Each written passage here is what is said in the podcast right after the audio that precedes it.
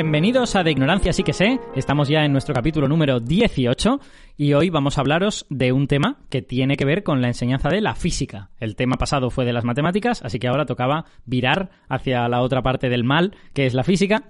Y vamos a hablar además de una cosa que es muy importante en física y que está prácticamente por todas partes en la física desde hace, no sé, 300 años, que son las ondas, las oscilaciones y ondas que han ido ganando importancia en la historia de la física. Yo creo que al principio se veían como un fenómeno de la física.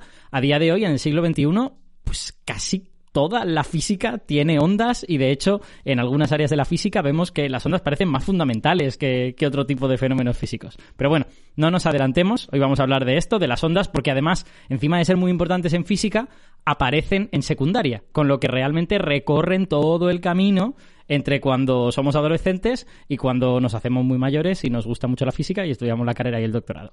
Eh, y para hablar de todo esto, pues vamos a tener a los ignorantenautas de siempre y muy en especial a Javier Vargas, que es físico, profesor de física en el IES Playa de San Juan de Alicante, con lo que va a hablar mucho de esto. Hola Javi, ¿qué tal? Hola, ¿qué tal? Además, eh, encaja muy bien con el rumbo de los últimos programas, que estamos oscilando de la física a la matemática y vuelta, así que... Efectivamente, y no es la única cosa en la que encaja, porque como en el de números complejos dijimos que los números complejos se podían usar para hablar de ondas, hoy haremos ahí también una pequeñita incursión. Este Efectivamente. y además de Javi, pues tenemos como siempre a Víctor Marco, que también es físico, es profesor de matemáticas en el IES El Grado de Valencia y temporalmente es asesor técnico docente en el SEPIE. Muy buenas, Víctor. Muy buenas, Alberto. ¿Qué tal? Muy bien, muy bien, con muchas ganas de grabar y además eh, para los oyentes, yo no sé cuándo se emite esto, sí, se emite la semana que viene prácticamente. Eh, estamos llegando a las vacaciones de Navidad, así que creo que estamos los tres muy contentos. Vamos a pasar ahora unos días de descanso después de un otoño, yo creo, bastante eh, frenético para los tres, ¿verdad? Sí. Pero bueno, sí, sí. Yo, yo solo quiero decir, hoy vamos a hablar del 5G, ¿no? ¿Por qué solo del 5G? De, del 5, no, las ondas del 5G, de todo es... Nah, era... podríamos, podríamos hablar también pues como de las buenas vibraciones entre las personas. ¿no? De las buenas vibraciones, sí, sí. Bueno, y además de los dos ignorantenautas principales, pues también estoy yo, que soy Alberto Aparici, físico, divulgador en el Instituto de Física Corpuscular, en Onda Cero, en el diario La Razón y en otros sitios. Eh, y aquí hago pues como de conductor de esta cosa. Y como mi tarea de conductor lo requiere, voy a recordaros a todos los oyentes que tenemos un correo del programa al que nos podéis escribir si tenéis sugerencias, si, si se os ha ocurrido este tema es súper guay, este recurso para el aula que me enteré que existe es interesantísimo, por favor hablad de él porque merece la pena. Eh, si queréis cualquiera de esas cosas, nos podéis escribir a deignoranciapodcast.gmail.com de ignorancia podcast todo junto. Así que esperamos vuestros correos, ya hemos recibido alguno y eh, vamos a tratar de haceros caso cuanto antes. O críticas, ¿no? En plan de, por favor, no volváis a hablar de los números complejos. bueno, hay ciertas, hay ciertas críticas que no serán tenidas en cuenta, como por ejemplo la gente que nos dice que no volvamos a hablar de los números complejos. ¿A quién se le ocurre? Es broma, ¿eh? Nadie ha dicho eso. por fortuna. Yo confío mucho en la audiencia. Bueno, eh, hoy toca hablar de, de, física y toca hablar de este tema tan fundamental que son las ondas. Así que antes de meternos en la parte de enseñanza, de, de cómo enseñamos esto y dónde aparece en el currículum, eh, pues primero hablemos un poco de qué son las ondas, ¿no? Eh, va, a ver, eh, Javi, empieza tú que eres el profesor de física. ¿Cómo le explicas a tus estudiantes qué es una onda y, y cómo remarcas las propiedades de tal objeto? Bueno, pues la, la definición que se suele dar de onda es que es una perturbación que se propaga. Uh -huh. eh, entonces, de una forma muy fácil de imaginarlo es eh, imaginando una superficie, la superficie del agua, estando tranquila. Si nosotros tiramos una piedra, estamos provocando una perturbación en el punto en el que cae la piedra. Uh -huh. Entonces, en ese punto, la, las moléculas de agua van a comenzar a oscilar y se van a ver esas oscilaciones en la superficie del agua. Pero esas oscilaciones no se van a quedar ahí, sino que se van a ir propagando y son estas ondas circulares que vemos cómo se van creciendo y se van alejando del punto en el que ha caído. Entonces, eh, la clave está en que en una onda lo que se propaga no es la materia Exacto. en sí. Los, cada punto está oscilando sobre Exacto. el sitio. Se puede mover un poquito de un lado o al otro en las ondas eh, mecánicas, que lo que oscilan son básicamente los átomos, pero, pero lo que se está propagando, lo que vemos que se va alejando es la propia oscilación, es la propia, y a eso es a lo que nos referimos con la onda.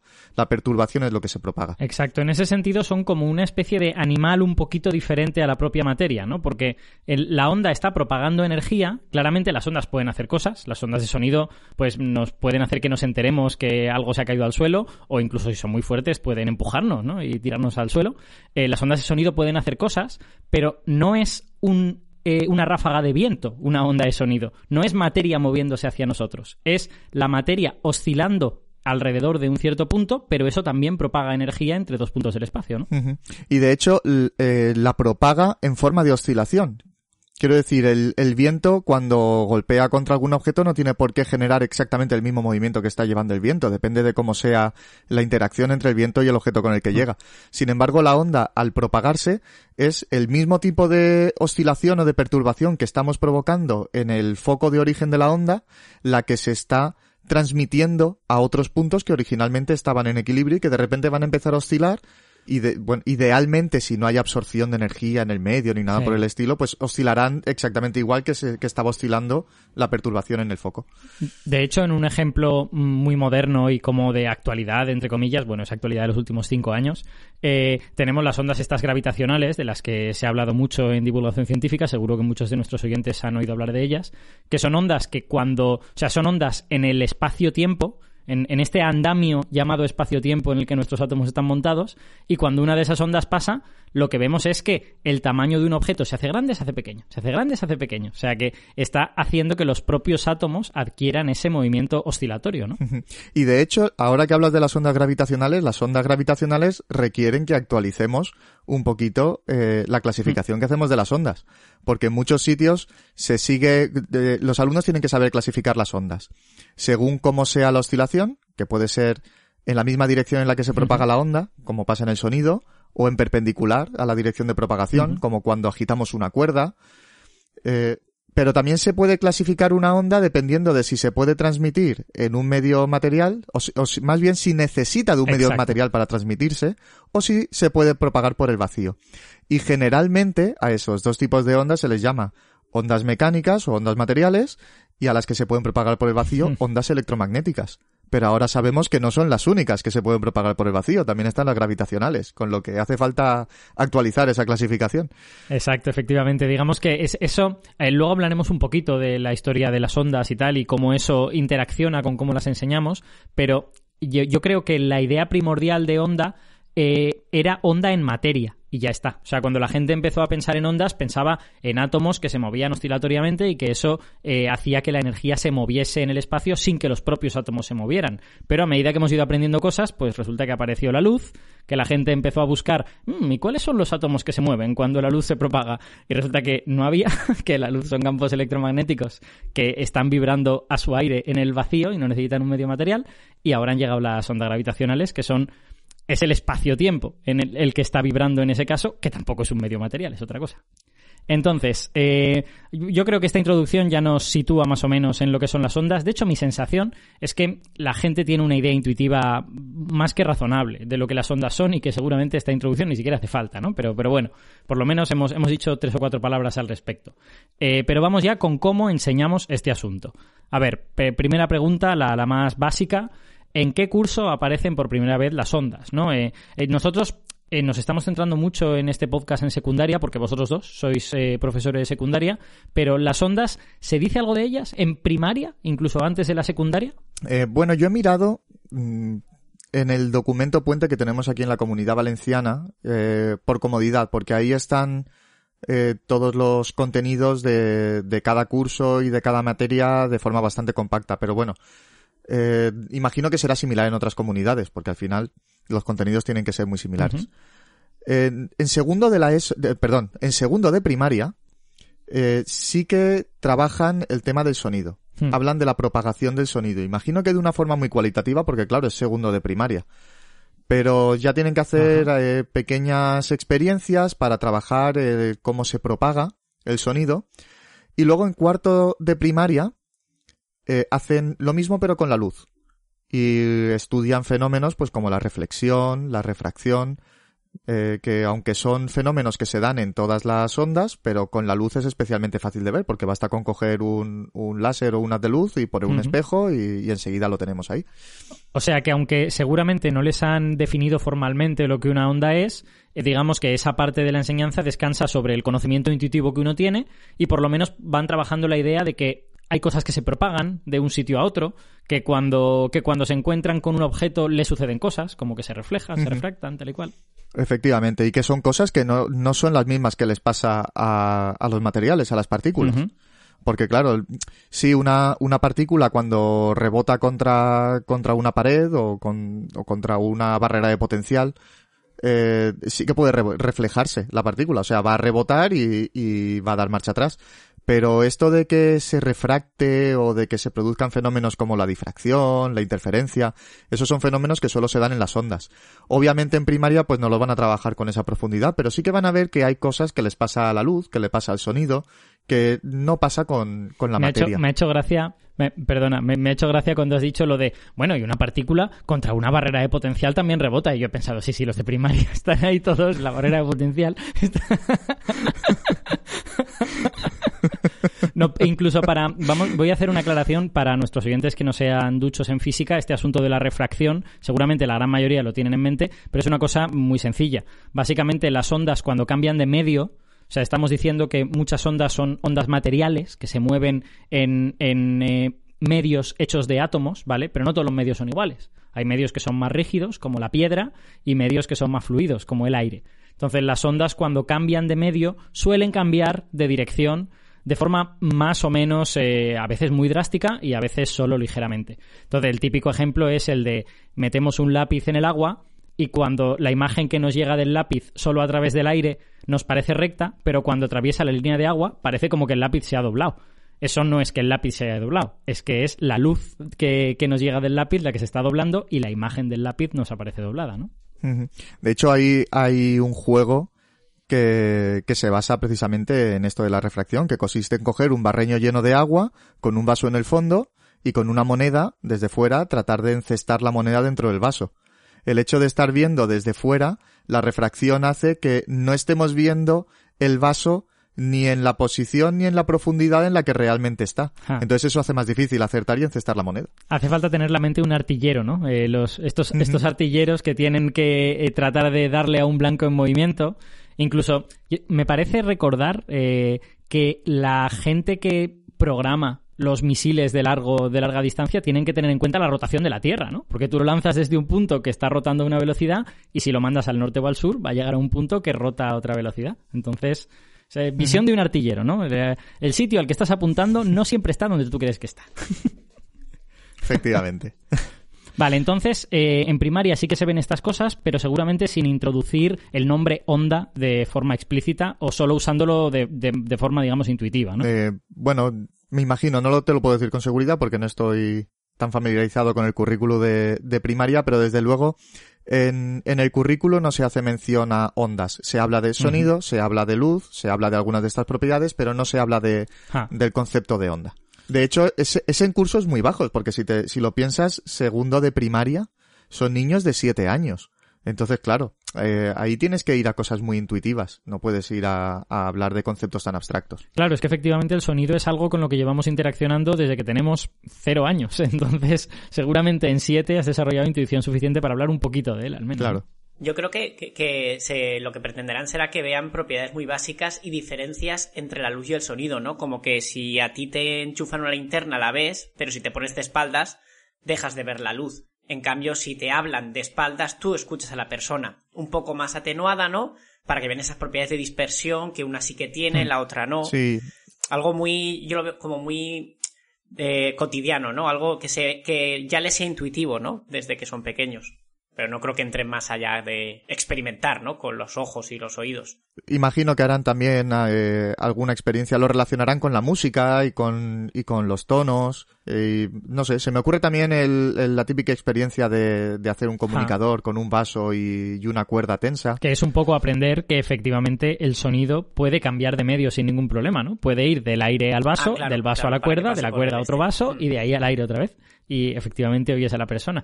Que eso, cuando uno piensa mecanísticamente en física, yo lo que veo cuando pienso en eso, pero porque ya tengo la mente deformada en esa dirección, entre comillas, yo lo que veo son los átomos de aire vibrando y claro, pues le pegan golpes a los del vaso y estos le pegan golpes a la cuerda y se propaga por ahí, ¿no?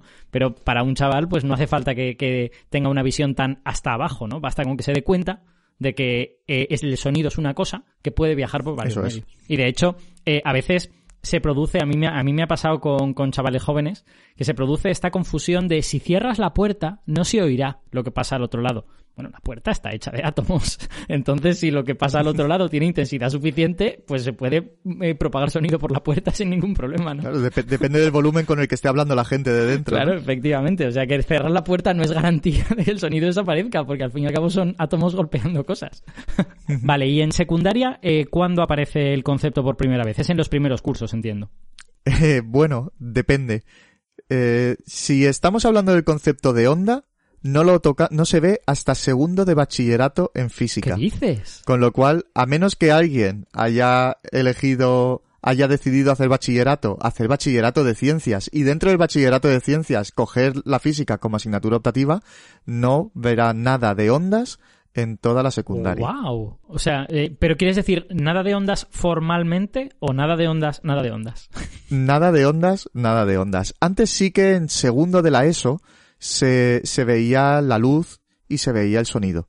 Y se veía un poquito más en profundidad de como me imagino que se verá en primaria. Se veía el espectro electromagnético, se hablaba otra vez de la reflexión, la refracción y algunas de las características de las ondas, que es la frecuencia y ese tipo de cosas. Todo muy cualitativo, pero por lo menos se veía algo en segundo de la ESO y por tanto todos los estudiantes de secundaria pasaban por ahí.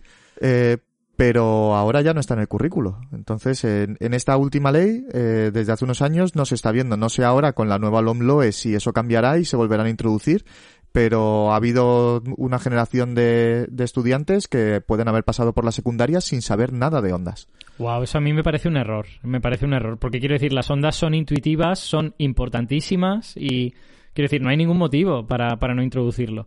Yo intuyo cuál puede ser la razón y tú me, y tú me dices, Javi, si, si estás de acuerdo.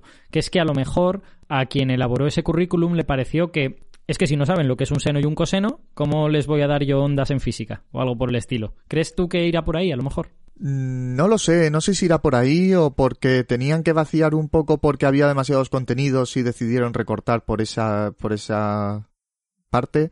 Pero realmente, si en primaria se pueden trabajar, ¿por qué no lo podemos trabajar en secundaria? Claro, es que es evidente. Es, quiero decir, son, son cosas que hay algunas experiencias, luego hablaremos de tema de laboratorio y, y, a la hora de estudiar fenómenos así a nivel más avanzado como en segundo de bachillerato, si están los laboratorios bien equipados o no.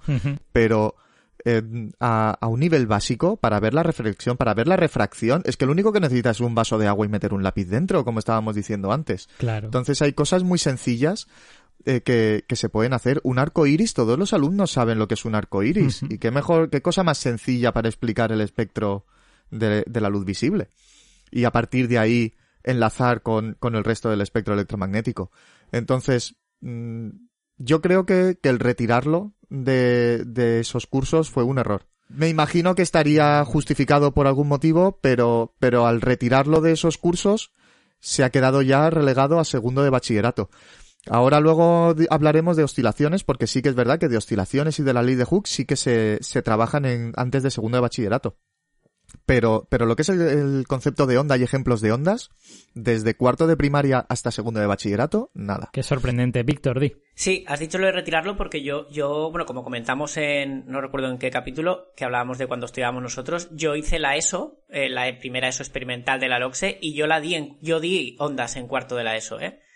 Eh, no trabajamos la expresión matemática, a pesar de que sí que habíamos dado trigonometría, pero en cuarto de la ESO la trigonometría que se da no se usa, la, no se estudia las funciones trigonométricas, sino solo la trigonometría básica de, de geometría. Pero yo recuerdo haber estudiado en ondas eh, las diferencias en, entre las mecánicas y las electromagnéticas y sobre todo cómo se propagan, si longitudinalmente o transversalmente.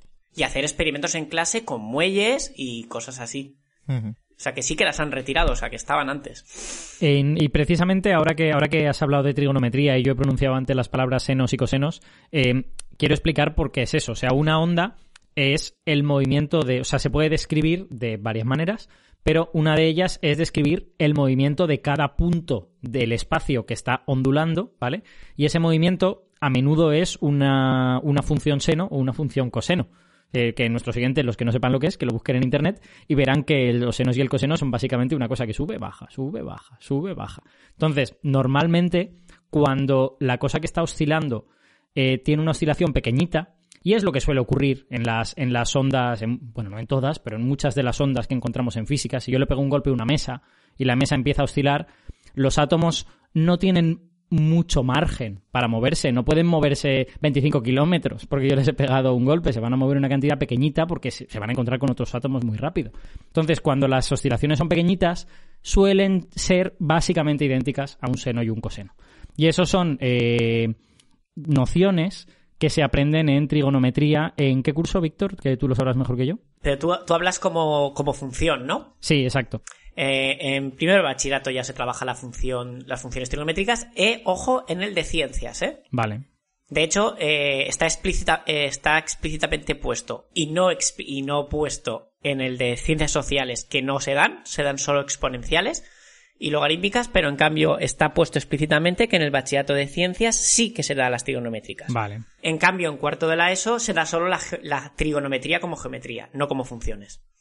Y de hecho, el, el, movimiento armónico simple, que es, digamos, la antesala a, a poder entrar en el mm. concepto de onda, se estudia en primero de bachillerato, que es cuando estudian las funciones trigonométricas. Claro, tiene sentido Con, con, lo que están estudiando en matemáticas. Antes has comentado lo de la ley de Hooke, que es también algo muy relacionado con las ondas. La ley de Hooke es básicamente em, lo que suele haber debajo de todas estas oscilaciones pequeñas. Tú tienes un objeto que está en un punto del espacio y ese punto es, digamos, el punto donde más a gusto está ese objeto. No se va a mover si no le pegan un golpe, ¿no? Entonces, si tú le pegas un golpe, cuanto más lejos esté de ese punto, hay una fuerza que intenta devolverlo y cuanto más lejos esté, más intensa esa fuerza. Bueno, esa, esa cosa es la, ley de Hooke y da lugar a movimientos oscilatorios. Eh, entonces, ¿eso cuándo se da, Javi? Eh, eso sí que se, se, estudia ya en cursos bajos. En segundo o tercero de la ESO sí que como parte de los contenidos se tiene que estudiar las fuerzas y los efectos de las fuerzas. Y dentro de los efectos de las fuerzas pues está que pueden producir deformaciones. Y también como en esos cursos se, se ve, por ejemplo, del, como parte del ah. método científico el saber utilizar aparatos de medida, pues tienen que aprender a utilizar un dinamómetro. Entonces, claro, eh, lo que liga todo esto, el dinamómetro, las fuerzas, las deformaciones, al final es la ley de Hooke. Entonces se suelen hacer alguna práctica en donde se coge un muelle, se ve como poniéndole cada vez eh, una mayor masa colgando del muelle el estiramiento aumentando, que es directamente proporcional a la mm. masa que le pongas, y de esa manera entienden el funcionamiento del dinamómetro y se les introduce la ley de Hooke pero se queda, se queda nada más que en eso. En segundo y tercero de la ESO se, se ve la ley de Hooke de forma un poquito así experimental para relacionarla con el dinamómetro y, y ya hasta el movimiento armónico simple en primero de bachiller. Claro, es que yo, yo he relacionado la ley de Hooke con las oscilaciones, pero en realidad en el, en el currículum no se introduce así, se introduce a través de los muelles, ¿no? Porque a los muelles le pasa exactamente lo mismo. Tú tienes un muelle que está tranquilamente, a no ser que tú le hagas algo, y si lo estiras, el muelle va a ejercer una fuerza, va a intentar volver al estado en el que estaba antes. Y esa fuerza, si el, si el estiramiento no es muy grande y no fuerzas el muelle, pues también es la ley de Hooke. Con lo que, como veis, la ley de Hooke se aplica a muchas cosas hasta el punto de que las oscilaciones de un átomo eh, alrededor de su punto de equilibrio se podrían entender como que el átomo tiene un pequeño muelle que le está uniendo al punto de equilibrio, ¿no? Y que es el muelle el que hace que el átomo vuelva. No hay ningún muelle físicamente, pero es que la fuerza es la misma, es la fuerza, es la ley de Hooke. En, Javi, tengo, tengo una pregunta relacionada con esto. Cuando se habla de ley de Hooke y de, de esta fuerza de Hooke y tal, ¿se relaciona con las ondas y las oscilaciones o no? ¿Se habla de muelles y ya está? Eh, generalmente no, o por lo menos no necesariamente. Es decir, tú puedes el contenido, el, el, currículo no te lo exige. Luego ya ahí depende de cada profesor el que para ampliar un poquito, para que vean la, la utilidad o la importancia de, esta ley física, pues que, que, les contemos un poquito más para que los alumnos pues vayan teniendo un, por lo menos una base cualitativa de, de para qué sirve todo esto o qué utilidad tiene. A mí, a mí me parecería guay que eso se, se contara, porque creo que eh, es algo muy de física de la real, de la, de la física de verdad que en la que nosotros hacemos modelos, ¿vale? Nosotros tenemos un átomo que está oscilando. Pero bueno, pongamos que ese átomo tiene un muelle que está haciendo no sé qué. Todo el mundo sabe que no hay ningún muelle. Pero si matemáticamente eso cuadra, pues es un modelo que es interesante y que te permite entender la realidad. Y, además, como los físicos lo único que sabemos hacer es el, oscilador armónico y desarrollar en serie Taylor, pues está bien, ¿no? De hecho, hay muchos memes que dicen que para un físico todo es un oscilador armónico. Hombre, porque todo es un oscilador armónico, Javi, por favor, no pongas en duda eso en ese podcast. bueno, total, en resumen de, todo lo que hemos dicho, eh, básicamente eh, las, las ondas se introducen en segundo de bachiller, que es el año después de haber visto las funciones trigonométricas, senos y cosenos y tal y cual. Entonces, yo entiendo que por lo menos cuando llegan ahí ya tienen un manejo suficiente de esas funciones como para poder entender la descripción matemática de las ondas en términos de senos y cosenos. ¿Es así o me equivoco? Sí, normalmente en segundo de bachillerato ya no, ya no es un problema el tema de las funciones trigonométricas. Em, entre otras cosas porque ellos desde cuarto de la ESO, aunque no den las funciones trigonométricas, pero sí que trabajan mucho la trigonometría y saben cómo va variando eh, el seno y el coseno de un ángulo a medida que vamos aumentando el ángulo. Entonces saben que que el seno empieza siendo cero, que luego va aumentando hasta uno, luego disminuye, entonces ya tienen una idea intuitiva y aunque no lo formalizan en, la función seno y la función coseno hasta primero de bachillerato, pero ya en segundo llegan con, herramientas suficientes como para poder trabajarlo. Hmm. De hecho, eh, yo creo que ahora puede ser un buen momento para hacer esta mención a los números complejos que decíamos antes.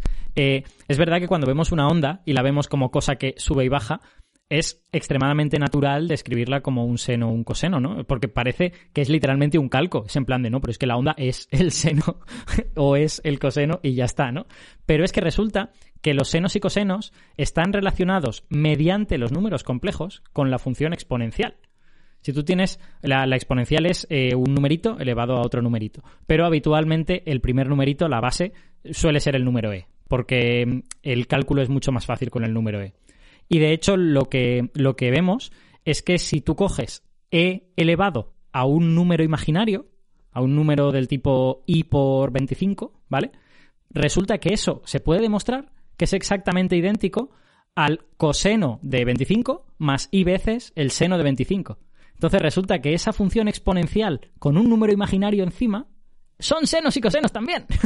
y resulta que cuando uno explota esa similitud, explota ese paralelismo, se da cuenta de que se puede describir las ondas de manera muchísimo más fácil usando exponenciales en lugar de senos y cosenos. Los que, los que han trabajado con senos y cosenos saben que son animales extremadamente difíciles de domar, ¿vale? Y que de hecho hay expresiones con senos y cosenos que no se pueden simplificar, que son simplemente una porquería con la que es muy difícil trabajar. Pero las exponenciales, en cambio, son matemáticamente mucho más dóciles y se puede hacer muchas cosas con exponenciales que es difícil hacer con senos y cosenos. Entonces, expresar la onda en lugar de como senos y cosenos, como una serie de exponenciales, es guay, porque te hace la vida matemáticamente más fácil. Luego, tú ya eh, sabes que los números imaginarios no son cosas que puedas medir en el mundo real, con lo que sabes que tu onda que se está desplazando por el aire o por la mesa pues no tiene ahí un número imaginario, ¿no? Tiene, tiene pues una oscilación real. Pero tú ya te has luego de apañar para convertir esa exponencial que tiene cosas imaginarias en otra cosa que no las tenga. Pero para trabajar es fantástica la exponencial. Víctor. Que casualmente creo que lo comentamos en el capítulo de complejos. Esa, ese paso de la exponencial a la suma de senos y cosenos no está en el, en el contenido del currículum de números complejos. Está la forma polar, está la, toda la binómica y tal, pero no está la fórmula de, Euler. No sé muy bien por qué. A ver, podría entender que no estuviera, pues dices, mira, no vamos a demostrársela porque habría que hacerlo con serie de Taylor, pero dices, bueno, hay tantos teoremas en el currículum que no se demuestran que por qué no vas a poner esto, ¿no? Sobre todo porque tienen también trigonometría ahí y al final, oye, si, si tú representas un número complejo, que al final es un módulo con un ángulo, y haces, y aplicas trigonometría, puedes ver al menos de forma intuitiva de que hay una relación entre senos y cosenos y ese número. Porque al final es coger la parte real del coseno, que es el eje X, el eje Y. Yo creo que, es muy útil y que luego eh, eh, para futuros cursos le va a venir bien, por lo menos que les suene, ¿no? Y que vean que, se pueden relacionar y que, como tú dices, es más fácil trabajar con exponenciales, por todas las propiedades de las potencias, por supuesto. De hecho, eh, dices que la forma polar sí que está, pero creo que recordar del programa anterior que dijimos que, la forma polar la representabais en, en, el formato que es el módulo del, del número complejo y como un subíndice el ángulo, ¿no? Eh, claro, cuando operan con la forma polar, ellos van a estar multiplicando el módulo Por ejemplo, cuando multiplican dos números complejos, multiplicarán el módulo y sumarán el ángulo. Claro. Entonces, eso es una regla que si no conoces la, la forma de Euler, eh, es, es, un poco como introducida porque sí. Sin embargo, si tú sabes que el número lo puedes poner en forma exponencial, de repente esto de sumar los ángulos tiene sentido, porque es que estás multiplicando dos exponenciales y usas las propiedades de las potencias. Claro, al final, eh, quiero decir, siempre cuando uno elabora un currículum tiene que cortar en algún sitio, ¿no? uno no puede contar toda la historia de la física en, un curso o de las matemáticas. Eh, pero este es como una pequeña inversión para entender que la notación tiene sentido, ¿no? Que no es magia. A mí, a mí me la enseñaron un poco como magia. Me dijeron, esto se multiplica y esto otro se suma. Y tú dices, vale. Pero luego cuando te lo explican un poquito mejor y solo es introducir un elemento más, de repente dices, ah, vale. Ahora es vale. Antes era vale.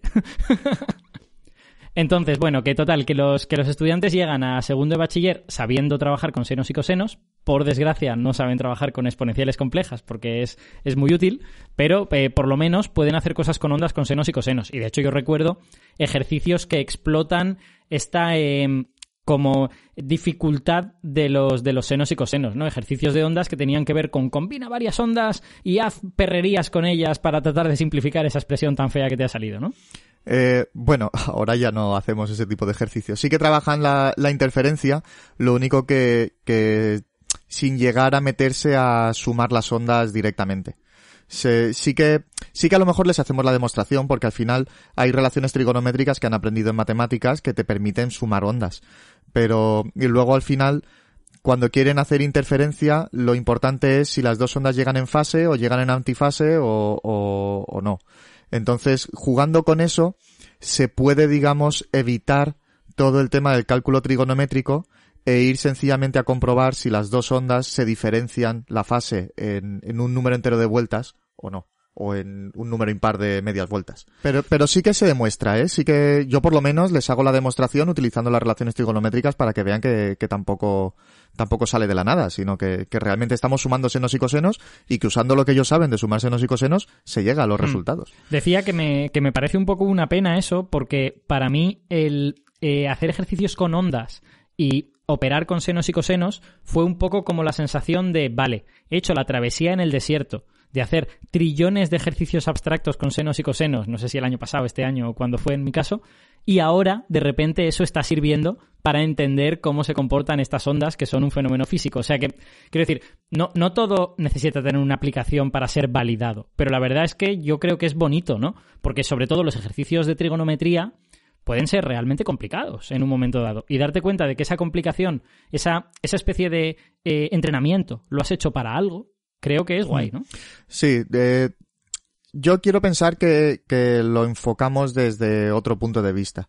Y es que si, si son capaces de dar respuesta a, a, ejercicios de interferencia constructiva, interferencia destructiva y superposición y tal, sin necesidad de tanto aparataje matemático, es que están entendiendo bien cómo funciona la onda. La intuición, digamos, ¿no? ¿Vale? Por ejemplo, claro, eh, el, el, saber que dos puntos que están separados una longitud de onda están oscilando en fase y ese tipo de cosas, que luego hay veces que los, los propios alumnos intentan, cuando no se acuerdan de este tipo de cosas, utilizan la, trigo, la trigonometría uh -huh. como plan B. Cuando no me acuerdo, cuando la intuición me falla o cuando no termino de entender cómo solucionar esto de manera sencilla, sabiendo realmente cómo se comporta la onda, siempre tengo la trigonometría para respaldarme y, y a veces por la trigonometría acaban hallando Ajá. la solución por un camino diferente. Muy bien, pues ahora que ya hemos expuesto unas cuantas cosas alrededor de la... Ah, sí, Javi, ¿querías decir algo? Perdón, perdón un detalle más, porque estamos hablando de que llegan bien preparados a segundo de bachillerato para hablar de ondas. Mi, desde mi experiencia, creo que les cuesta más, por relación lo comento, el movimiento armónico simple en primero de bachillerato. Ajá. Porque claro, las funciones trigonométricas se introducen en primero de bachillerato, a la vez que el movimiento vale. armónico simple. Entonces, dependiendo de la coordinación que haya entre el departamento de física y química y el de matemáticas, o dependiendo de cómo se hayan planificado el curso, pues puede ser que, que lo estén viendo al mismo tiempo en matemáticas las funciones trigonométricas y en física y química el movimiento armónico simple, o puede ser que vea movimiento armónico simple antes de haber estudiado las funciones trigonométricas. O puede ser que no, puede ser que vean primero las funciones trigonométricas y que ya teniéndolas bien estudiadas, entonces vean el movimiento armónico simple. Entonces, dependiendo de la situación que se dé en cada instituto, pueden tener más complicaciones en primero de bachillerato con el movimiento armónico simple. Claro, eso es por el, por el tema del orden de los bloques, que bueno, como hemos dicho mm. muchas veces, no es obligatorio ni tiene por qué ser ese. Pero como entra dentro de análisis y análisis se ve después de eh, álgebra, que les ocupa como un tercio de, de curso, pasa como, como las derivadas, que aprenden a derivar primero en física antes que, que en matemáticas, porque análisis mm. eh, lo dejamos para el final. Y como además trigonometría eh, no se ve cómo funciona en cuarto de la ESO, pues pasa lo que dice Javi. Que yo creo que incluso se podría mm, en cuarto de la ESO hacer algún pequeño, aunque solo sea la representación gráfica de lo que es una función trigonométrica, con mucho cuidado para que al menos ya asocien a la ondulación que decía Alberto. O hecho... una cosa, perdón Alberto, o una cosa que, se puede hacer y es simplemente adelantar análisis. Porque el álgebra que necesitas para el análisis de primer bachillerato tampoco te, vale con la de cuarto. Hmm. No, yo lo veo muy hmm. factible invertir esos contenidos. lo que te quería preguntar, Javi, que, ahora que has hablado del, movimiento armónico y todo eso, me lo ha recordado. Eh, estamos hablando todo el rato de ondas y eh, tú has hablado de este movimiento oscilatorio, movimiento armónico, como una especie como de previa a, poder entender las ondas. ¿Cuál es la diferencia entre una cosa y la otra, digamos, para, nuestros oyentes? O sea, ¿por qué cuando se está viendo movimiento armónico no se está viendo ya ondas? Eh, bien, porque el movimiento armónico simple estamos hablando de un objeto o una partícula que está oscilando. Y, y, esa oscilación no, no es que no se pueda propagar a otros sitios, es que no nos preocupa si esa oscilación se traslada o no se traslada. A nosotros lo que nos importa es que nuestro objeto está oscilando y queremos estudiar solo la oscilación de nuestro objeto. Por ejemplo, un péndulo que está oscilando o una masa unida a un muelle. Nosotros lo que queremos es estudiar cómo ese objeto que está colgando del péndulo o esa masa que está unida al muelle, cómo oscila. Entonces, nosotros lo que queremos saber es cómo va cambiando su posición según va pasando el tiempo. Sin embargo, en una onda, lo que tenemos es que cada punto por donde está pasando la onda está oscilando. Entonces, ahí tenemos más variables en juego, porque lo que queremos saber es, dependiendo de en qué posición esté mirando yo y en qué instante de tiempo, la oscilación en ese punto tendrá también un valor diferente. Entonces, es como pasar de solo tengo una cosa oscilando Ah, tengo muchas cosas oscilando y además no todas al mismo tiempo, sino que eh, están un poquito desfasadas una con respecto a la otra porque la onda tarda un tiempo en ir llegando a cada uno de los puntos. Claro, en, en la práctica lo que suele ocurrir ahí es que eh, lo que tienes es diversos objetos, que pueden ser átomos, por ejemplo, que en realidad están conectados con los objetos de al lado. podríamos imaginarlos en una primera aproximación como si los átomos estuvieran unidos por muellecitos, ¿no? Entonces, si uno se mueve, va a hacer que se mueva el que tiene a la izquierda y el que tiene a la derecha. Y esa especie de conexión entre los diversos objetos es lo que convierte el movimiento de un solo átomo en una onda, ¿no?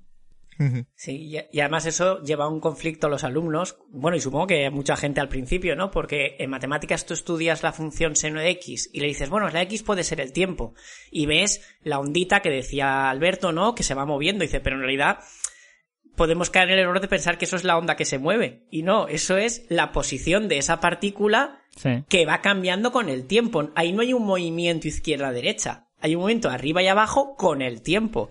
Y claro Curiosamente, hay en física, de alguna forma muy sencilla, pero están usando funciones que dependen de dos variables, cuando en bachillerato, bueno, y en toda la secundaria, siempre se trabajan funciones de una sola ah. variable. Y eso es algo que deberíamos matizar tanto desde la física como desde la matemática.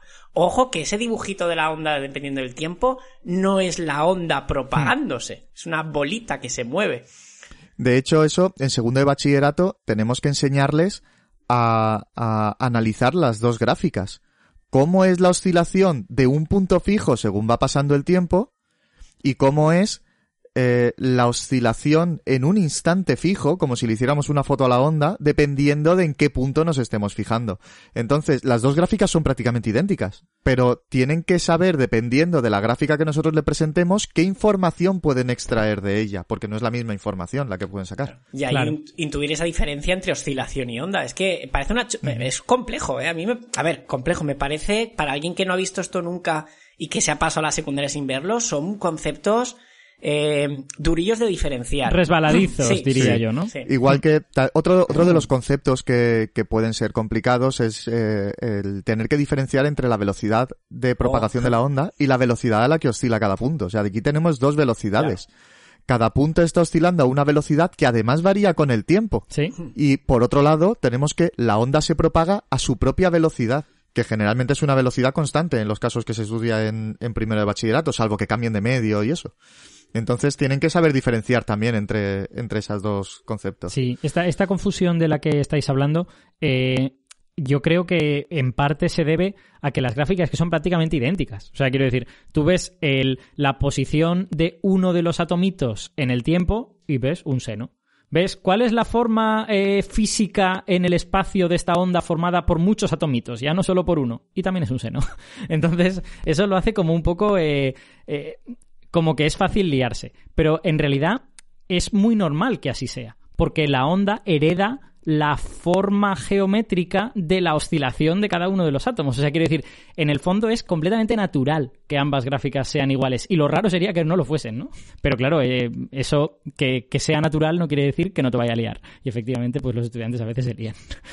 Vale, eh, paso, paso siguiente en todo esto, ahora que ya hemos hablado mucho de pues, contenidos, de ondas, de cómo se describen, de un montón de cosas, eh, ¿cómo se evalúa todo esto? ¿no? ¿Qué, criterios de evaluación te exige el currículum? ¿Qué, tipo de exámenes vamos a hacer de esto? ¿Queremos que sepan cualitativamente propiedades de ondas? ¿Queremos que eh, operen con senos y cosenos y sean los ases de, de esa operación? ¿Qué queremos? Pues, pues un poco de todo.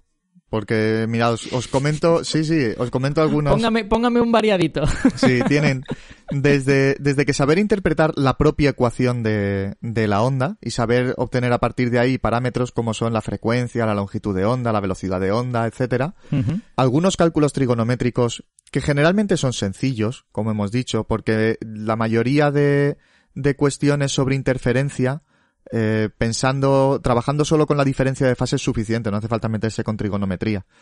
Pero, pero sí que hay algunos, algunos calculitos trigonométricos que, que se pueden hacer para ver, pues, cuál es el valor de la onda en este punto, en este instante, o, o cuál tiene que ser la fase inicial si, eh, eh, si en este punto la onda en este instante llega con esta, con este valor. Y, y, luego de forma cualitativa pues tienen también que, que saber explicar cosas como son la, la difracción, la reflexión, etcétera. En refracción sí que se le estudia, por ejemplo, la ley de Snell. Tienen que saber calcular el ángulo, el ángulo refractado. Y, y también tienen que conocer efecto Doppler. Ajá. Muy importante en física, efectivamente. Luego eso va a tener un desarrollo muy largo. Efectivamente. Entonces es, es bastante amplio. El bloque de, el bloque de ondas eh, es muy variadito porque tiene, incluye no solo el, el entender y el saber trabajar con la propia ecuación de la onda, sino también todos los fenómenos ondulatorios asociados a las ondas. Además de aplicaciones, porque eh, se tiene que estudiar el sonido, se tiene que estudiar cómo cambia la intensidad de la onda a medida que, la cuando la onda es eh, circular o esférica, a medida que se van ampliando los frentes de onda, la intensidad de la onda en cada punto va disminuyendo y tienen que saber cómo cambia eso.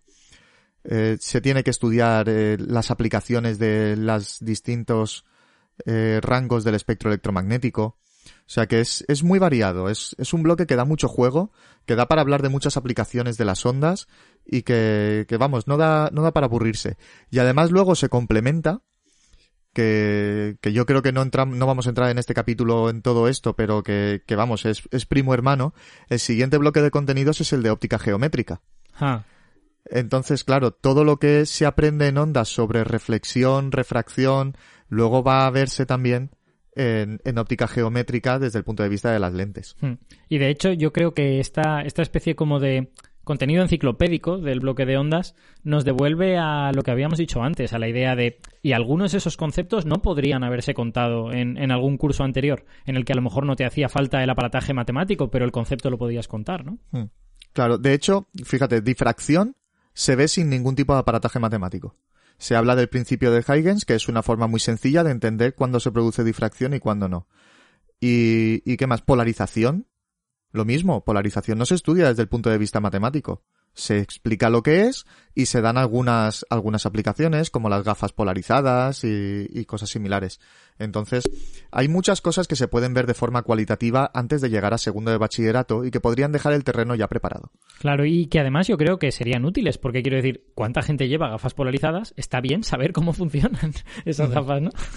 Sí, y por qué, por ejemplo, cuando me pongo las gafas de sol polarizadas, porque estoy en la calle y hace mucho sol, dependiendo del móvil que tenga, pues puede ser que la pantalla no la vea del todo bien por culpa de las gafas polarizadas, o que si el móvil lo tengo en vertical veo bien, pero cuando lo pongo en horizontal resulta que no veo. ¡Magia! ¡Más brujería! o sea que son, son cositas que además le llaman mucho la atención. También es cierto que, que estamos hablando de que se podría dar antes, pero, pero luego nos quejamos también de es que en primero de bachillerato los contenidos ya están muy apretados y no se puede meter nada más, es que en cuarto de eso no da tiempo a verlo todo porque hay demasiados contenidos. Entonces, claro, eh, al final si quieres introducirlos antes, a no ser que, que elimines cosas del currículo de, de cuarto de primero, tienes que acabar yéndote a segundo o tercero de la ESO, que es donde estaba donde estaban antes. Bueno, antes incluso estaba también en cuarto, como dice Víctor, pero yo, yo he llegado a ver eh, ondas en, en segundo de la ESO, de forma muy cualitativa y muy por encima, pero y quizás esos cursos que son obligatorios para ver estos conceptos de manera cualitativa son ideales para que todos los alumnos, aunque luego no se vayan por la rama de ciencias, tengan al menos una idea eh, mínima, intuitiva y cualitativa de, de, los fenómenos ondulatorios. Eso creo yo. Yo estoy. Yo, creo que la física es una ciencia profundamente matemática, pero también es. O sea, como ciencia matemática que es, lo que tiene debajo son conceptos. Porque las matemáticas son un lenguaje para hablar de cómo se relacionan los conceptos entre sí. Entonces, cuando esos, cuando esos conceptos se pueden explicar sin necesidad de recurrir pues a números complejos y a cosas y tal, pues oye, está bien. Eh, porque, porque además, eh, la gente se siente inteligente cuando entiende las cosas. Entonces, explicárselo y que los chavales lo entiendan está bien. Víctor. Sí, yo tengo una pregunta para Javi, a ver qué, me dice de esto. Eh, tenemos ahí dos tipos de, objetivos, ¿no? El aparataje matemático, de que sean capaces de trabajar la onda como funciones y tal, y luego lo cualitativo que dices. ¿Cuántos alumnos, Javi, te pasa que ves que trabajan bien la matemática, pero luego a lo mejor se van sin tener claro el espectro electromagnético, sin tener que todos son ondas, ¿no? Que puedan defenderse de esos comentarios de influencers que dicen tener cuidado con las ondas electromagnéticas, ¿no? Y tú les dices, pues no enciendas la luz de tu cuarto. A mí me parece, yo como profesor de matemáticas me encanta que se entienda, como dice Alberto, la, la matemática que hay debajo de todo esto que la sostiene. Pero me parece más grave eh, tener miedos absurdos porque no entiendes el contenido físico más allá de la matemática. ¿Tú crees que la gente sale de verdad entendiendo bien la física, a pesar de que no han hecho bien toda la parte matemática? Mm, quiero pensar que sí. Sí que es cierto que hay algunos conceptos que, que no lo terminan de entender y que se centran sobre todo en la parte matemática. Y, y, en parte es porque si te vas a mirar el histórico de, ejercicios de, de, pruebas PAU, eh, es que muchas veces se, se, centran más en la parte en la parte matemática que en otra cosa. O a lo mejor cuando ponen alguna pregunta más, más teórica, son cosas del estilo, dime cómo se clasifican las ondas y ponme ejemplos de, de cada una de ellas. Entonces, claro, son cosas que el alumno se aprende de memoria y ya está, y no necesita razonar. Pero sí que es cierto que, que hay muchos ejercicios de ondas que si has entendido, has entendido de verdad la onda, lo puedes hacer en la mitad de tiempo que poniéndote a aplicar la, ecuación de onda y a, despejar el seno y el coseno. Y sobre, sobre el tema de, de las eh, supersticiones o, o, las el, pensar que las ondas nos van a hacer daño y ese tipo de cosas, el, miedo a las ondas electromagnéticas.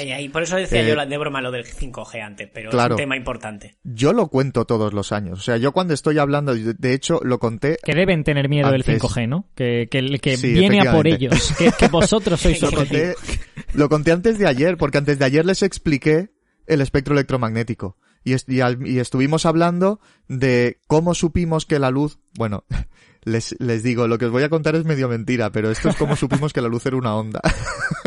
Porque como luego no queda tan claro realmente si es onda o partícula y se lo voy a contar un par de meses más tarde, pero bueno, ¿cómo llegamos a la conclusión de que la, la luz es una onda electromagnética? Y hablamos del experimento de la doble rendija de Young. Y después hablamos de todo el espectro electromagnético, de cómo se descubrieron algunos de ellos, como el del infrarrojo, que es una historia que, que es muy, muy llamativa y que se les queda siempre. Y, y hablamos también de qué radiaciones son ionizantes, cuáles no son ionizantes, cómo eso lo podemos explotar para darle diferentes aplicaciones a cada rango del espectro electromagnético y entre todas estas cosas que vemos les hablo de la, de la hipersensibilidad electromagnética. Y, y les hago comentarios como, como lo que tú decías. Eh, si, si realmente tuviéramos hipersensibilidad a, a, las ondas electromagnéticas, nosotros mismos estamos emitiendo infrarrojos en todo momento y no podríamos ni encender la luz. Pero es que, aunque no tengas aparato de radio en tu casa, las ondas de radio te están atravesando por aquí en todo momento. Lo que pasa es que si tienes el aparato encendido, pues sabes lo que están diciendo, pero si no tienes el aparato encendido, la onda está por aquí. Entonces no puedes aislarte de las ondas electromagnéticas. Es imposible. Y que, y que además no todas las ondas electromagnéticas son de origen artificial. O sea que la Tierra produce ondas de radio continuamente. Aunque no tuviéramos emisoras de radio, estamos rodeados de ondas de radio. Efectivamente, y, y, el, y el Sol, que nos envía también un montón de radiación. O sea que que, es un problema el tema de la hipersensibilidad, sí, pero, pero no por la hipersensibilidad, sino que tendrá otro tipo de, otro tipo de causas y esa persona realmente se encontrará mal, pero no por las ondas electromagnéticas, será por otro motivo, a lo mejor es por motivos psicológicos o no sé por qué será pero, pero vamos, de las ondas electromagnéticas no podemos aislarnos. Entonces, de, estos temas yo aprovecho cuando hablamos del espectro electromagnético para tratarlo. Y a ver, pasando a otra preguntita que tenía yo aquí puesto. Eh, todo esto que hemos contado, eh, es evidente que el concepto de onda es tan, va, no sé, tan rico, tiene tantas cosas, que se puede enfocar de muchas maneras. Eh, ¿Cuál creéis que es la metodología más apropiada? ¿no? Porque, por ejemplo, yo podría llegar a clase y decir, hola, soy físico teórico. Las ondas son funciones seno y funciones coseno. y esa, pues a lo mejor sería una manera un poco árida de introducir el concepto. Pero por la voz que has puesto, pero por la voz que has puesto. si lo haces en plan monólogo, funciona ahí.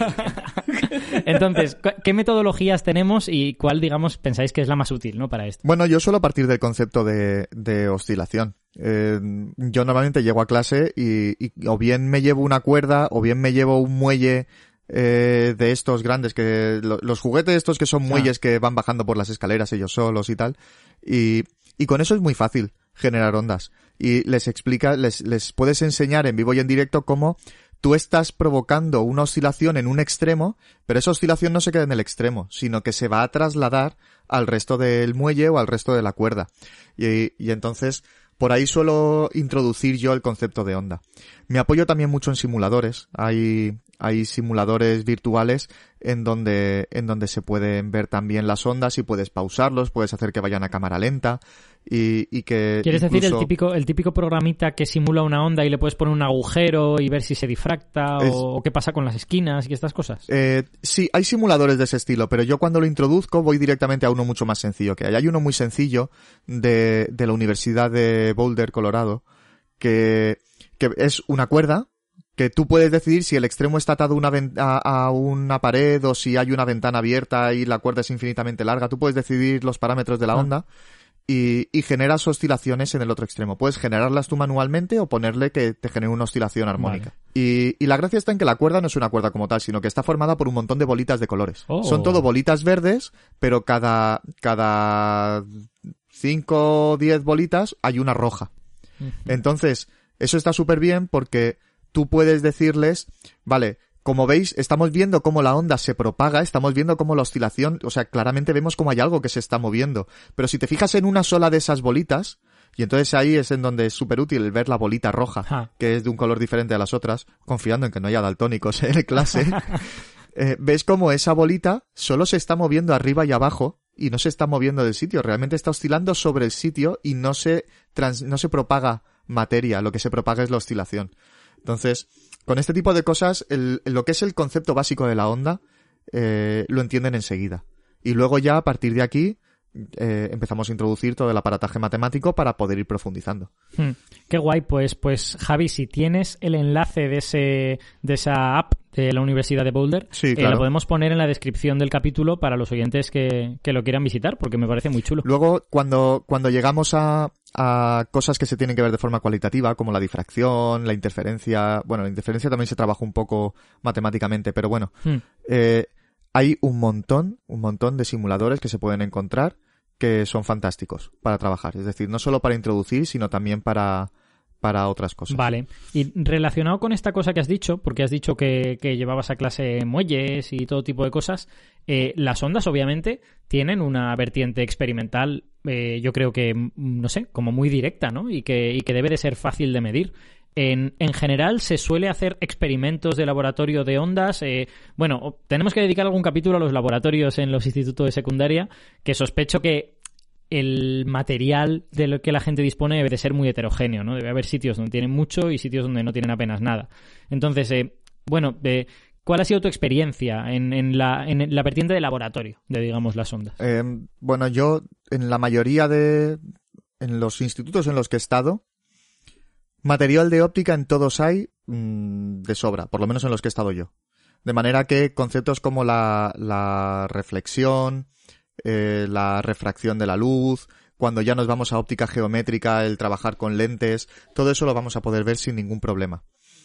Em, para ver cosas como la difracción, claro, ahí ya podemos hacerlo con elementos ópticos, porque sí que tenemos, sí que tenemos como, como unas láminas que tienen agujeritos o que tienen rendijas y lo podemos utilizar pues para ver el- el- los fenómenos de interferencia y superposición, pero no sé si es casualidad o es que no es lo habitual, pero en ninguno de los centros en los que he estado teníamos una cubeta de ondas.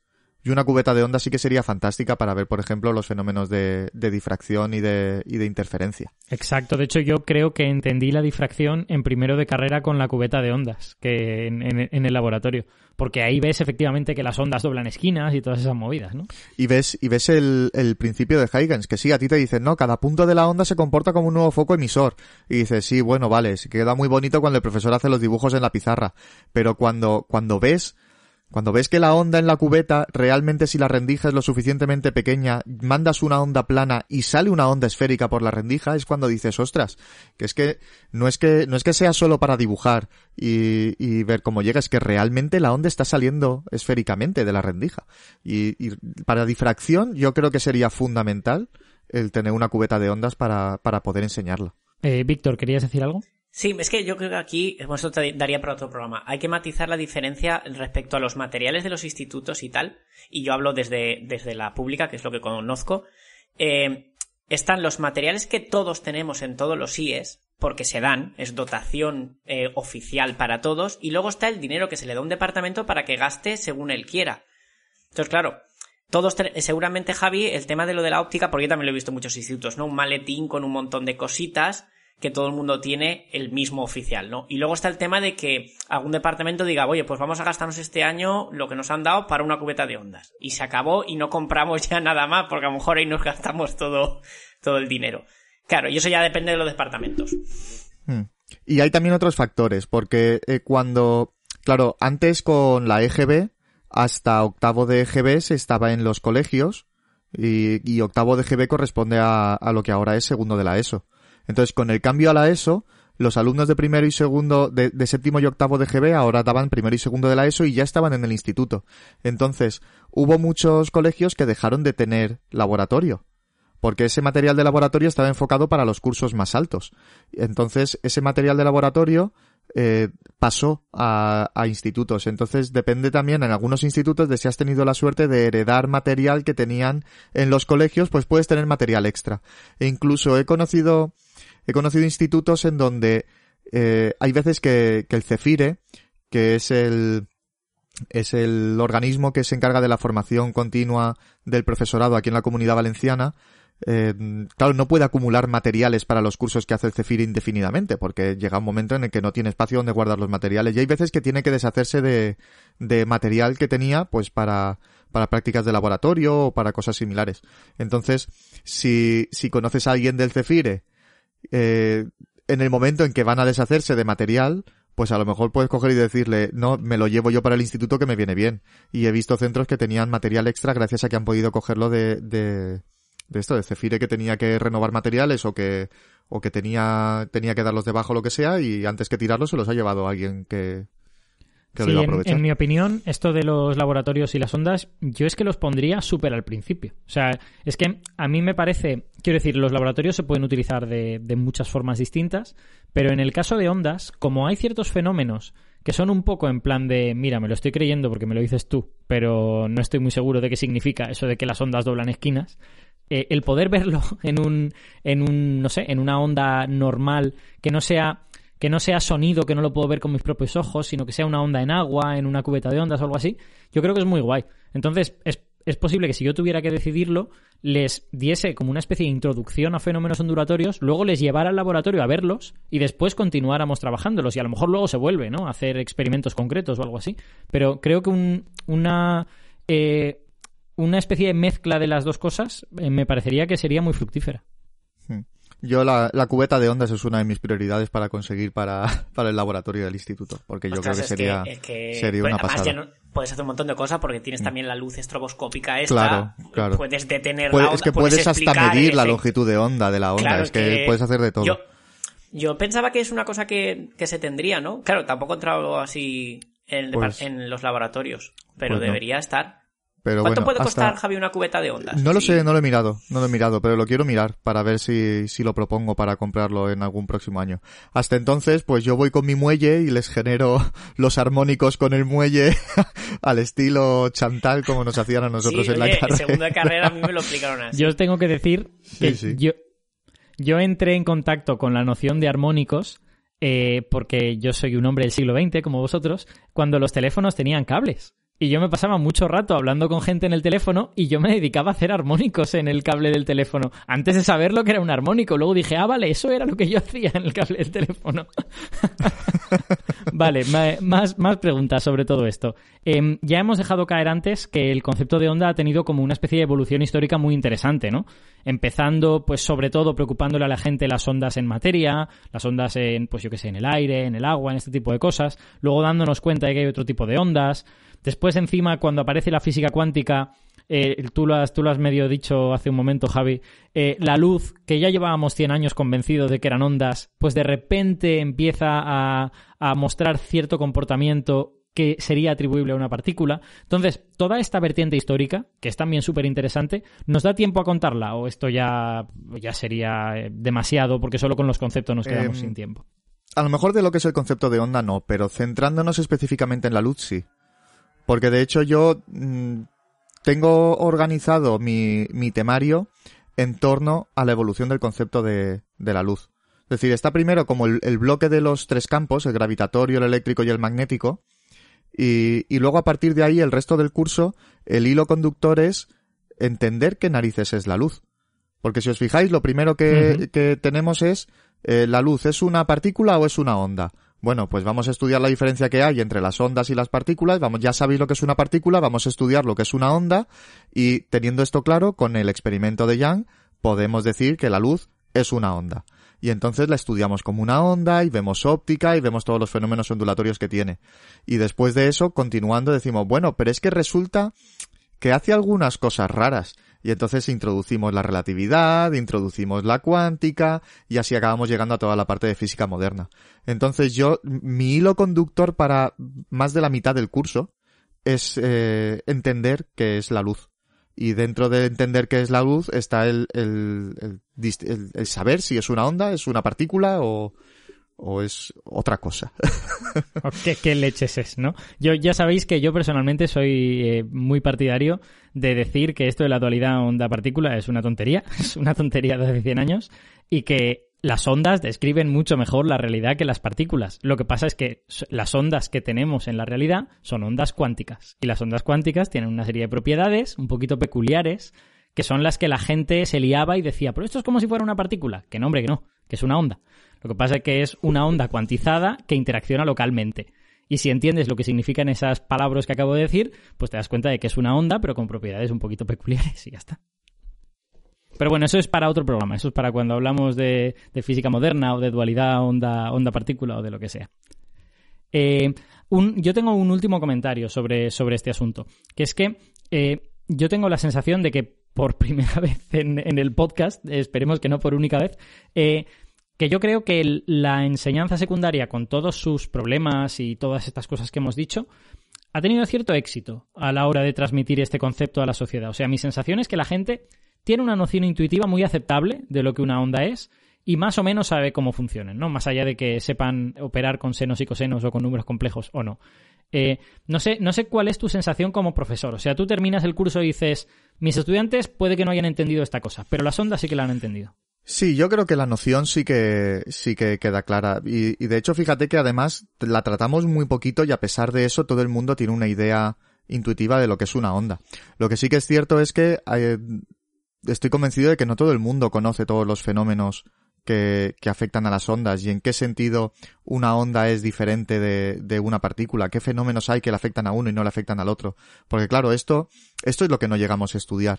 Sí que puede ser que se conozca, se sepa de forma intuitiva algunas cosas, pero, pero claro, eh, es que se ven solo en segundo de bachillerato, es que es un número muy reducido de alumnos los que, los que acaban, los que acaban estudiando estos fenómenos. Pero sí que es verdad que la, la noción intuitiva de onda eh, yo creo que casi toda la sociedad la tiene. Sí, quizá, quizá a lo mejor deberíamos decir que no es tanto mérito del sistema educativo como del hecho de que las ondas son un fenómeno muy intuitivo y que tenemos esa intuición bien encauzada en nuestro acervo cultural, ¿no? O algo por el estilo.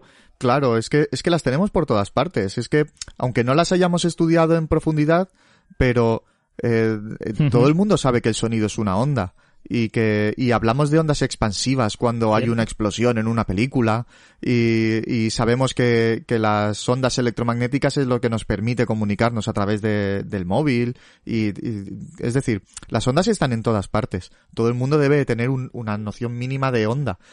El problema es, pues, como decíamos antes, cuando por falta de, de un poco de cultura científica extra, se cae en, en ideas pseudocientíficas acerca de las cosas que me puede hacer una onda, que, que con un poquito, eh, adelantando un poquito algunos de estos contenidos, pues a lo mejor podríamos solventar, al menos en parte, ese problema. ¿No creéis que pasa algo parecido, por lo que ha dicho Alberto, como cuando trabajamos con Nevesu la, la biología y hablamos de, de, la evolución y el darwinismo? La evolución. Que igual que pasa con los alumnos de Javi, solo los alumnos de Javi ven ondas. Y también puede pasar que mucha gente no haya visto eh, la evolución del darwinismo porque se veía solo en cuarto de la ESO a los que cogían esa línea. Aunque ya explicó Nevesu que lo intentaban siempre explicar antes. Entonces, todo el mundo, yo creo que prácticamente todo el mundo sabe lo que es la evolución. Otra cosa es que la tengan bien entendida, como las ondas, porque mucha gente confunde darwinismo con lamarquismo. Sí, exacto. Sí, sí. Que la gente dice, no, no, esto de la evolución es eso de que la jirafa estira el cuello y entonces todas... No, Claro, entonces yo creo que puede pasar algo parecido. La palabra onda, ondulación, onda expansiva, está en el vocabulario de todas las personas. Cine, series. Otra cosa es que lo que yo, por eso yo le decía a Javi, digo, ¿hasta qué punto se siguen, se entienden bien, no? Se entiende que la luz es una onda, que todos los tipos, que tienes varias formas de ver las ondas electrométricas según su rango, ¿no? Yo creo que, que habría que hacer, supongo que habrá estudios, algún día podemos buscar alguno, un estudio de de la repercusión que hay de verdad en la sociedad de lo que se estudia en secundaria. Porque nosotros también aquí creo que los tres tenemos sesgos sobre el... Bueno, Javi y yo mejor menos porque damos clases en secundaria, pero en general Sí, pero hablamos con gente de estos temas, suele ser gente que ya le interesa, ¿no? O escucha divulgación. Sí, exacto. Bueno, también sospecho que nuestro público va a estar bastante sesgado en esa dirección, ¿no? O sea que, sí, claro. bueno, que somos un programa de masas, pero quizá no tanto. Eh, bueno, pues con esto, básicamente, esto es lo que, lo que yo quería comentar. No sé si quieres decir alguna cosa final, Javi, sobre, sobre el asunto. No, yo creo que nos ha quedado un programa bastante completito. Sí, yo estoy de acuerdo. Creo que hemos hablado de muchos aspectos distintos. El, tenemos el problema de no tener una pizarra, ¿no? De estar hablando de algo tan visual como una onda sin en, un programa que es solo audio, pero bueno. pero bueno, si acaso mencionar el tema de que las ondas son también fundamentales para, para saber trabajar con, con mecánica cuántica. Ah. que es una de las aplicaciones de las que no hemos hablado. Eh, lo que ocurre es que eso ya queda fuera de, de lo que se hace en bachillerato. En, en, bachillerato nos centramos más en modelos semiclásicos o en ideas cuánticas, pero desde un punto de vista más intuitivo, más cualitativo, digamos. No entramos a, a calcular funciones de onda, ni mucho menos. Sí. Pero vamos, que, que, son fundamentales. Para nuestros oyentes que, que quieran un resumen en 20 segundos, básicamente la mecánica cuántica es una teoría ondulatoria todas las cosas son ondas en mecánica cuántica, lo que pasa es que pueden ser ondas con alguna propiedad un poquito peculiar, como por ejemplo que la, las ondas son grandes, ¿vale? Las ondas, una onda puede ocupar una habitación entera, pues las ondas cuánticas interaccionan en un punto. Las interacciones, las interacciones cuánticas son puntuales. Entonces, la onda puede ocupar toda una habitación y de repente toda esa energía se transmite a otro objeto en un solo punto de la onda. Es una propiedad un poquito peculiar de las ondas cuánticas, pero todo en física cuántica son ondas, efectivamente. Muy bien, pues si os parece con esto damos por cerrado el programa, que yo creo que ha sido muy guay, como las ondas merecen, efectivamente. Eh, gracias Javi por habernos contado toda tu experiencia con esto, que hoy has hablado un mogollón de rato. Nada, un placer. Además, como lo tengo todo súper fresco, que lo estoy dando ahora mismo, no ha sido difícil para nada. Y muchas gracias Víctor por estar aquí y aguantarnos a Javi y a mí hablando de cosas. Nada, hombre, un placer. Así ya no tengo que volver a escucharlo.